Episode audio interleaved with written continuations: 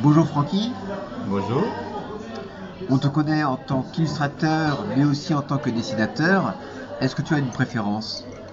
Non, j'aime beaucoup les deux. non, les deux m'apportent beaucoup de satisfaction. Mais c'est vrai que j'arrive pas à me départager en fait. Il y a- un vrai plaisir à faire de la BD, mais c'est souvent des projets qui sont longs et durs, sur lesquels on bosse pendant quasiment un an un minimum pour un projet BD. Donc c'est quand même des projets sur lesquels c'est un investissement à plein temps euh, et on peut pas faire autre chose. Alors que l'illustration, c'est moins d'investissement en temps et en travail. Il y a plus, un peu plus de liberté peut-être aussi. Donc voilà. Donc euh, j'aime bien les deux, mais il y a des contraintes en BD qui sont un peu pesantes des fois. En illustration, peut-être que je trouve un poil plus de liberté quand même. Tu as une double actualité en ce moment. Tu es exposé à la médiathèque brestoise La Cavale Blanche, Ouais, tout à fait. des planches prêtées gracieusement par la galerie L'Ancrage. Et puis des illustrations aussi, exclusives, hein, que personne n'a jamais vues encore. D'autre part, il y a un album qui va sortir qui s'appelle Au nom de la bombe, Ouais. Histoire secrète des essais nucléaires.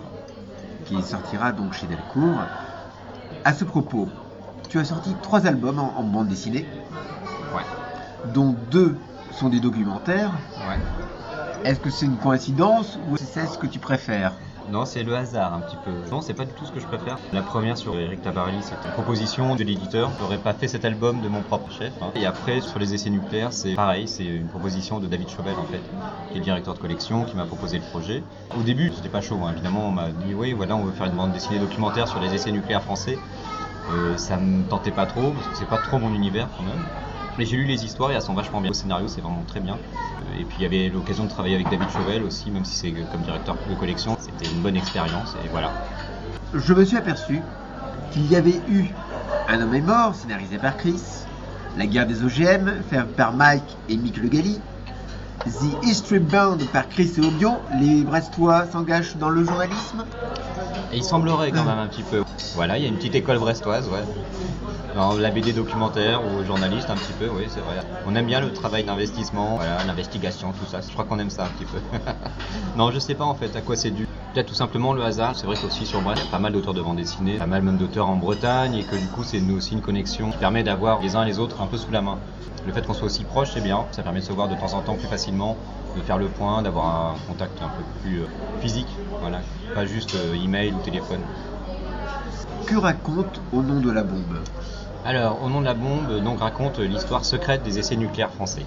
Donc, euh, bon, l'histoire secrète, euh, c'est pas exagéré, mais en fait, ce qu'on raconte, c'est on donne surtout la parole en fait aux victimes des essais nucléaires, que ce soit des civils ou des militaires. On raconte euh, ce qu'ils ont vécu. hein. Les histoires sont écrites à partir de témoignages. Le scénariste, donc les journalistes, il a un vrai travail de recherche. Il a été recueillir les témoignages. Il a beaucoup de contacts aussi parmi les vétérans des essais nucléaires. L'album raconte donc en 10 histoires partagées euh, entre l'Algérie et la Polynésie, ce qu'ont vécu des gens, des anonymes, euh, des civils, des militaires lors des essais. Était-ce un sujet qui te préoccupait avant? Pas au jour le jour, hein, évidemment, mais à Brest, en tout cas, le nucléaire, les bombes nucléaires, on est tous un peu touchés par ça. Moi, dans ma famille, le père de mon parrain travaillait à l'île Longue, mon grand-père travaillait à l'Arsenal sur les bateaux militaires aussi en tant qu'électronicien. Il nous avait ramené un jour un, un dossier en fait qui expliquait en cas d'attaque nucléaire quels seraient les dégâts sur Brest, enfin ce genre de choses et tout ça. Donc oui, on a tous été touchés, je crois, de près ou de loin par ça, en tout cas sur Brest, ouais. En travaillant dessus, est-ce que tu as découvert des choses que tu n'imaginais pas? Ah bah oui, plein. Le nombre de tirs nucléaires qui ont été faits par tous les pays, pas juste la France. Enfin, je trouve ça astronomique quand tu vois le chiffre, je sais plus exactement. Et puis après, j'ai regardé plein de documentaires sur les tirs nucléaires qui ont été faits. Il y a plein de choses que je ne soupçonnais pas évidemment. Et puis même le nombre de bombes qui ont été perdues, par exemple, par les États-Unis aussi, ou par les Russes. Il y a des bombes qui se baladent un peu partout au fond de l'océan. À l'époque de la guerre froide, il y avait toujours des avions américains qui tournaient chargés.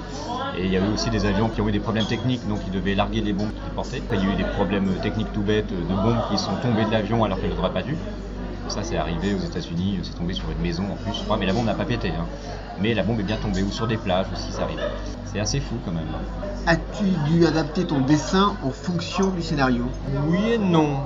Évidemment, comme beaucoup de dessinateurs, j'ai euh, un style, on va dire, un plus ou moins réaliste. Là, je suis allé dans une veine un, un peu plus réaliste, on va dire. Euh, C'est vrai que maintenant, les projets sur lesquels je travaille, plus dans une veine plus lâchée un petit peu. On ne pouvait pas trop aller dans ce sens-là.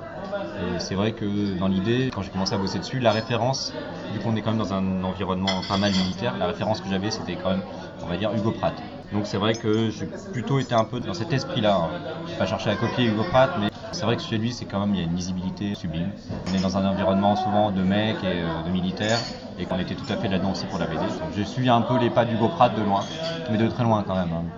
Et sur ces pas, donc sur les recherches, sur les lieux, sur les témoignages, est-ce que ça a été difficile à faire? Là, ce serait plus la part du scénariste en fait. Lui a fait le plus gros du boulot, je pense. Le recueil des témoignages, construire ses histoires, ça lui a pris pas mal de temps. Après, j'ai fait l'album en 10 mois.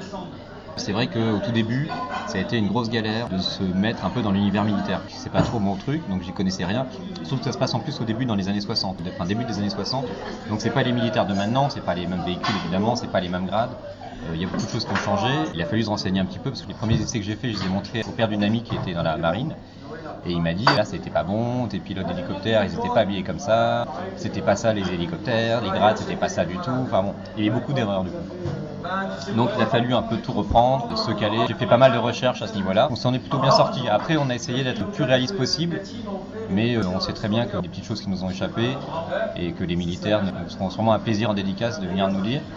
L'album est prévu pour quand? Alors, il sort le 20 janvier dans toutes les bonnes librairies, évidemment, aux éditions Delcourt. euh, Donc, ça nous promet une diffusion assez large, c'est bien. En fait, en février 2010, ce sera les 50 ans de la première bombe française.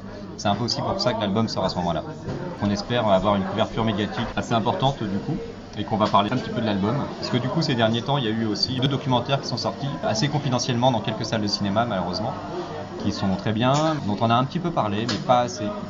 Donc on espère que les 50 ans de la bombe, on va en profiter pour parler de tout ça, parler des vétérans qui commencent à se faire indemniser aussi, euh, tous ceux qui ont été irradiés euh, et qui sont reconnus maintenant. Ça commence seulement. De ton côté, est-ce que tu as des projets à venir, que ça soit en BD ou en illustration Ouais, des projets, on en a toujours plein. J'ai un projet de livre jeunesse et un projet de livre adulte euh, que je compte écrire avec ma compagne. Donc le projet adulte sera plutôt une histoire de trentenaires urbains, de leurs petites aventures, enfin mes aventures plutôt euh, amoureuses. Et le projet jeunesse, pour l'instant, c'est pas très défini. On a les personnages, on a un univers. euh, il reste à écrire une bonne histoire avec tout ça. C'est le plus gros du boulot qui est à venir. Il y a quelque temps, tu disais vouloir écrire ton propre scénario, un road movie SF punk rock initiatique. Tout à fait. Et ben, je l'ai mis dans les cartons pour l'instant. L'idée, je l'ai toujours en tête un petit peu, hein. mais j'ai pas réussi à la développer. Il n'y a pas eu le truc encore. Pour l'instant, c'est vrai que je suis plus axé sur l'idée de ce bouquin pour adultes, l'histoire amoureuse un peu rigolo, un peu loose aussi. Tout ce qui est SF, un petit peu, je pense que je reprendrai plus tard. Mais là, j'ai besoin de faire un album qui soit personnel, au niveau du scénario, au niveau du style de dessin aussi, pour pouvoir après continuer dans cette veine-là et faire des choses que j'ai en tête depuis longtemps. Voilà. Est-ce qu'on peut te suivre sur internet Mais oui, tout à fait, via mon blog. Je donne l'adresse. Euh, L'adresse, c'est splashmelody.blogspot.com, je crois.